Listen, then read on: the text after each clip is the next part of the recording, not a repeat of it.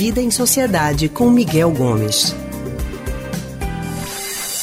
Bem, gente, nós chegamos ao Setembro Amarelo e dados da OMS estimam que a cada 40 segundos uma pessoa, uma pessoa morre por suicídio no mundo. Setembro, Setembro Amarelo, inclusive, é um mês dedicado para que a gente possa falar mais sobre esse assunto, as ações que podem ser feitas para a gente poder prevenir esses casos de suicídio. A campanha de prevenção ao suicídio alerta que falar, conversar é a melhor solução. Mas será que toda escuta é bem-vinda? Muitas vezes tem tem tantos atrapalhos aí, tem tanta resistência. É sobre esse assunto agora que a gente conversa com o historiador e psicólogo Miguel Gomes. Miguel é psicólogo do Centro de Pesquisa em Psicanálise e Linguagem, CPPL. Miguel, muito boa tarde para você. Seja bem-vindo ao Rádio Livre. Boa tarde, Anne. Boa tarde a todos e todas ouvintes. Miguel, durante esse mês, os internautas costumam abrir o chat para conversar com as pessoas que estão passando por dificuldades.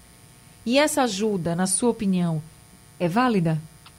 É, sim, né? Esse é um tema importante que é, nesse mês a gente, a gente chama atenção para esse tema que é muito tabu, né, Anne? Existe sempre um, um medo muito grande de se falar sobre isso, e esse é um tema que a gente precisa falar para desestigmatizar, né? A questão do suicídio, muitas pessoas ao longo da vida podem pensar em algo desse tipo, mas a gente precisa entender que pensar é muito diferente de fazer, né?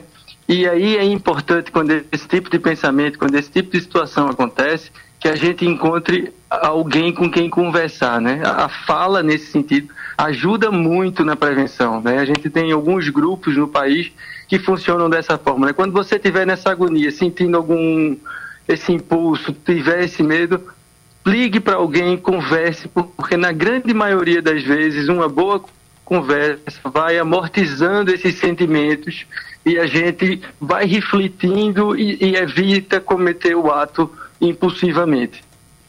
É muito importante mesmo falar e a outra pessoa ouvir, né? Porque a gente também sabe que às vezes a pessoa quer conversar sobre algum assunto e a gente está muito ocupado, atarantado, enfim, correndo, acaba não parando para prestar atenção ou quando presta atenção não vê, não consegue perceber a gravidade de do que a pessoa está passando. Às vezes você pode até avaliar que não é tão tão grande assim o problema, mas para aquela outra pessoa é sim.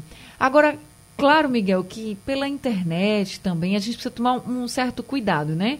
Na última semana, um tweet alertando que essa prática pode ser perigosa viralizou. Eu queria saber de você. Na internet, a gente deve conversar com, com essas pessoas. Se a gente não está conseguindo alguém mais próximo para conversar, a gente deve conversar. E se a gente for conversar, quais são as orientações que você tem para a gente e para quem nos ouve agora? É, tem. A, gente deve sempre buscar alguém que esteja disponível para nos ouvir, né? A gente tem ali o CVV, né, que é aquele grupo que faz isso é, por telefone, mas sempre é importante que alguém tenha, esteja próximo para nos escutar nesses momentos de, de aflição. Né? E aí a conversa pela internet pode ter, sim, um, um, servir como um amparo num momento de crise.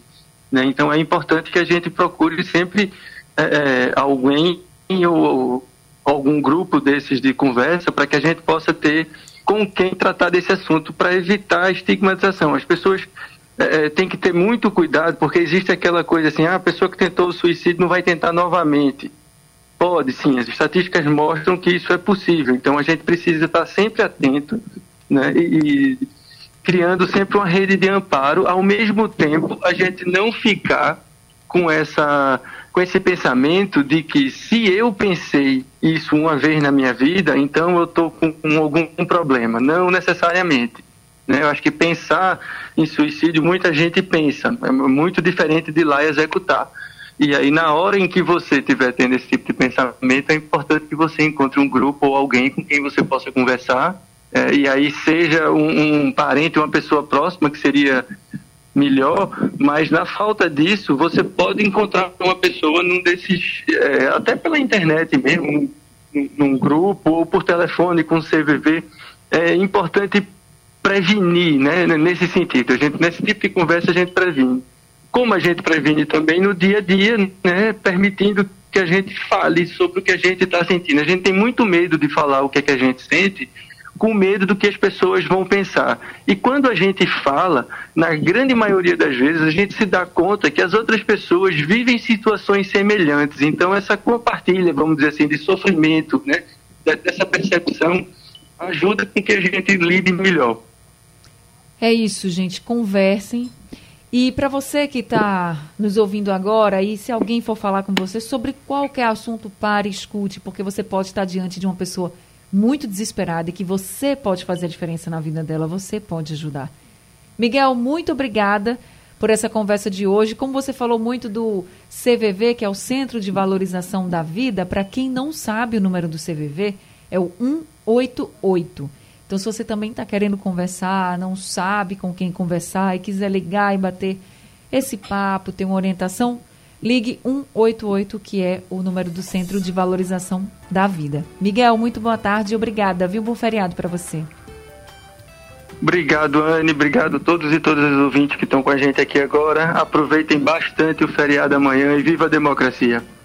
É isso, viva a democracia. Acabamos de conversar com o historiador e psicólogo do Centro de Pesquisa em Psicanálise e Linguagem, CPPL, Miguel Gomes.